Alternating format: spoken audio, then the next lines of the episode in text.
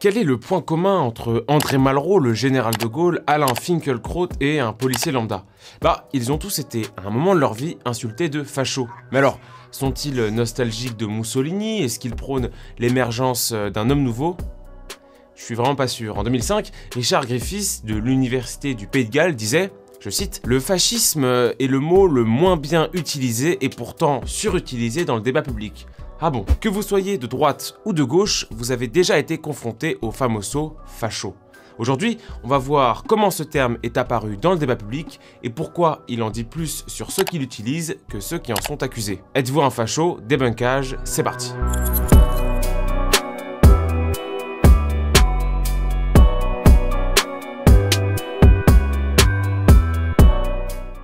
George Orwell, dans les années 1950, montrait déjà que ce terme avait perdu tout son sens. Et depuis, on peut dire que c'est bien parti en Mais pour rendre compte de l'éloignement sémantique du terme avec son emploi, il faut savoir de quoi on parle. Bah ouais, c'est quoi un facho en fait? Eh bien, le fasciste est un révolutionnaire. Il préconise une omniprésence de l'État et de son contrôle permanent sur la société. Au centre du fascisme, on va retrouver le concept de l'homme nouveau, un corporatisme d'État et globalement un culte permanent de la personnalité. C'est une pensée anti-individualiste, violente, et si on était strict, on ne l'appliquerait qu'au régime italien de la période 1922 à 1943.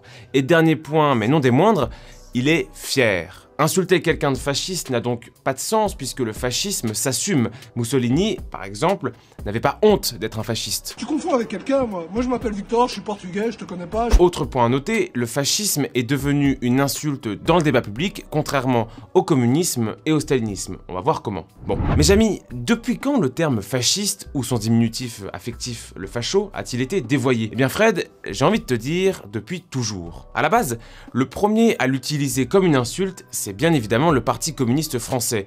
Fort du mythe résistant largement déconstruit depuis, le fasciste est utilisé dans un premier temps à l'encontre des partisans de la SFIO, la section française de l'Internationale ouvrière. Quand je dis déconstruit, c'est que le mythe des 75 000 fusillés du Parti communiste est faux. En fait, ils n'étaient pas plus de 4000 et sur l'ensemble des morts sous l'occupation, à savoir à peu près 134 000 qui comprenaient les déportations, les massacres et les fusillades, ça représente à peu près 3% des morts sous l'occupation.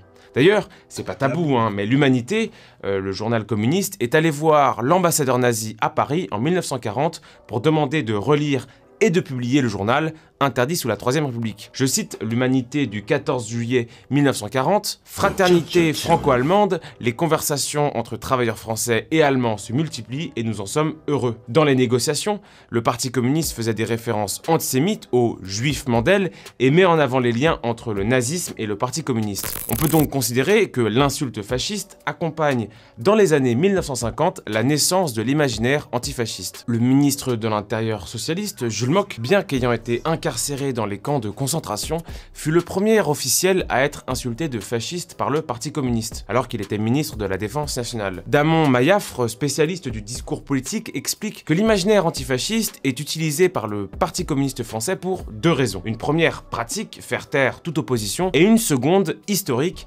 faire oublier la collaboration du Parti communiste avec l'Allemagne nazie lors du pacte germano-soviétique. Et au début, bah ça marche plutôt pas mal. Hein. L'écrivain Jean Sévia raconte que l'amalgame entre tout mouvement de droite et le fascisme hitlérien va profiter au Parti communiste français. Il parle d'un terrorisme intellectuel pour désigner l'antifascisme dans son livre éponyme. La puissance d'attraction du PCF est alors à son maximum. Hors de France, la rhétorique antifasciste est encore plus féroce. Hein. En URSS, bon nombre d'accusations pour fascisme entraînent des internements de force dans les camps de concentration des goulags.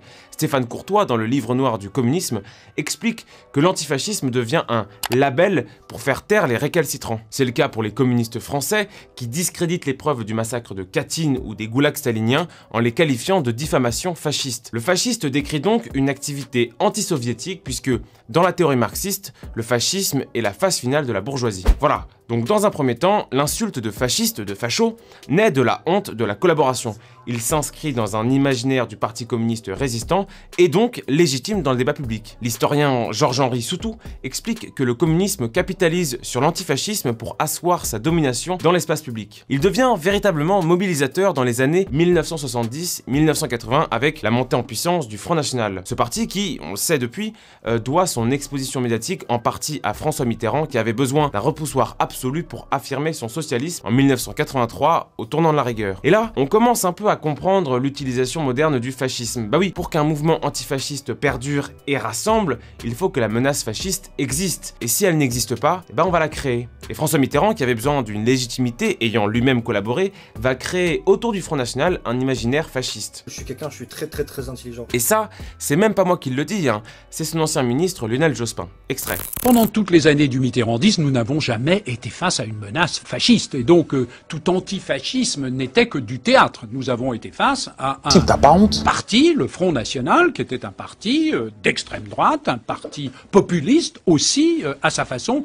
Mais nous n'avons jamais été dans une situation de menace fasciste, et même pas face à un parti fasciste. Cette deuxième période correspond au moment où le fascisme, le facho, est largement dévoyé pour être un opposant de droite lambda. Avec le développement de la mouvance Antifa des années 2000 à aujourd'hui, le fasciste ou le facho ne désigne finalement plus rien de concret. C'est quelqu'un de droite, mais ça peut aussi qu'à être de gauche, trop attaché à la laïcité, un peu trop patriote. Enfin bref, ce terme est devenu une insulte floue et insaisissable. C'est la période de la banalisation du concept. À titre d'exemple, le chercheur Rosenfeld a noté une augmentation sans précédent de la comparaison entre Donald Trump et Hitler dans les médias en 2017. On peut faire le même constat que l'historien Frédéric Lemoyle, à savoir pourquoi l'antifascisme est-il aussi fort alors que la menace fasciste est aujourd'hui aussi faible? En fait, ce terme de facho, de fasciste, est une trouvaille rhétorique imparable, et ce, pour plusieurs raisons. La première, c'est qu'elle discrédite immédiatement celui qui est visé, puisqu'on ne débat pas avec un nazi ou un fasciste. Cette technique rhétorique, une culpabilité par association ou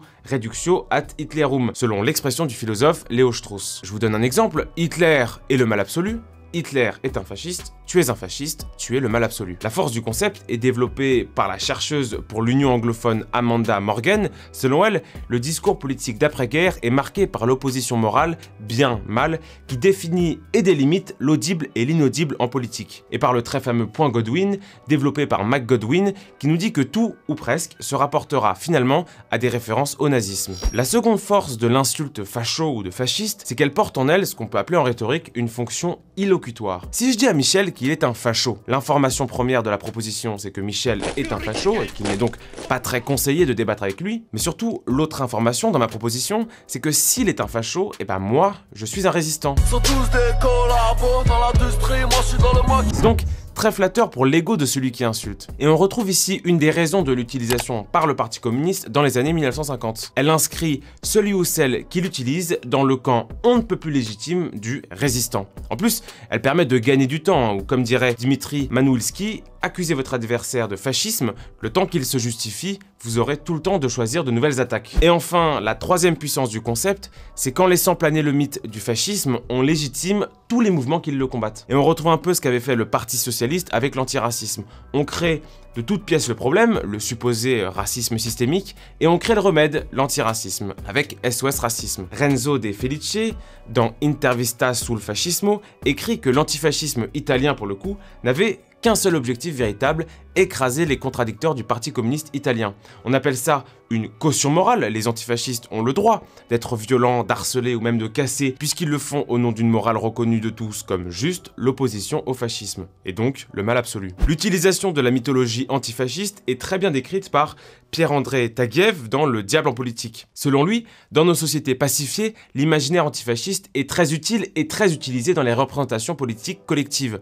Il permet d'identifier et de poser les bases préalables du débat entre le tolérable et l'intolérable. En fait, ce que nous montre la persistance du concept dans le débat public, c'est que la grille de lecture politique dans laquelle bon nombre d'oppositions s'inscrivent est directement issue et contrôlée par la gauche, qui définit et délimite le champ du tolérable et de l'intolérable. L'insulte fasciste ou de facho est un sophisme formel. Hein. Le fascisme a existé empiriquement et il a été défini par les fascistes eux-mêmes. On peut citer Gentile ou Mussolini lui-même. Par conséquent, la définition du fascisme ne revient pas à celui qui l'utilise, mais à l'histoire. En plus de ça, la banalisation du terme fascisme ou fasciste ou encore facho participe en fait à la banalisation de la Seconde Guerre mondiale et à terme à son oubli. C'est ce que défend Jonathan Greenblatt, directeur de la Ligue anti-diffamation proche du mémorial de l'Holocauste américain.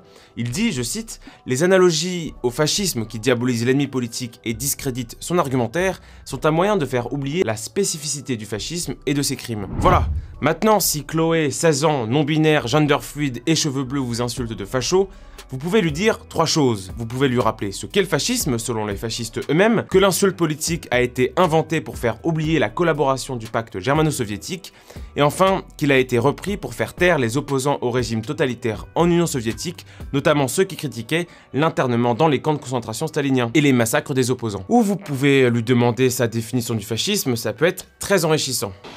Alors qu'est-ce que le fascisme? Euh... Euh, ouais, avoir des idées extrêmes contre certaines personnes, avoir une idéologie marquée. Euh... Enfin, je pense tout de suite à raciste. Du coup. Voilà, merci à tous d'avoir suivi ce débunkage. N'hésitez pas à liker, à commenter et à partager. Et moi, je vous dis à très vite.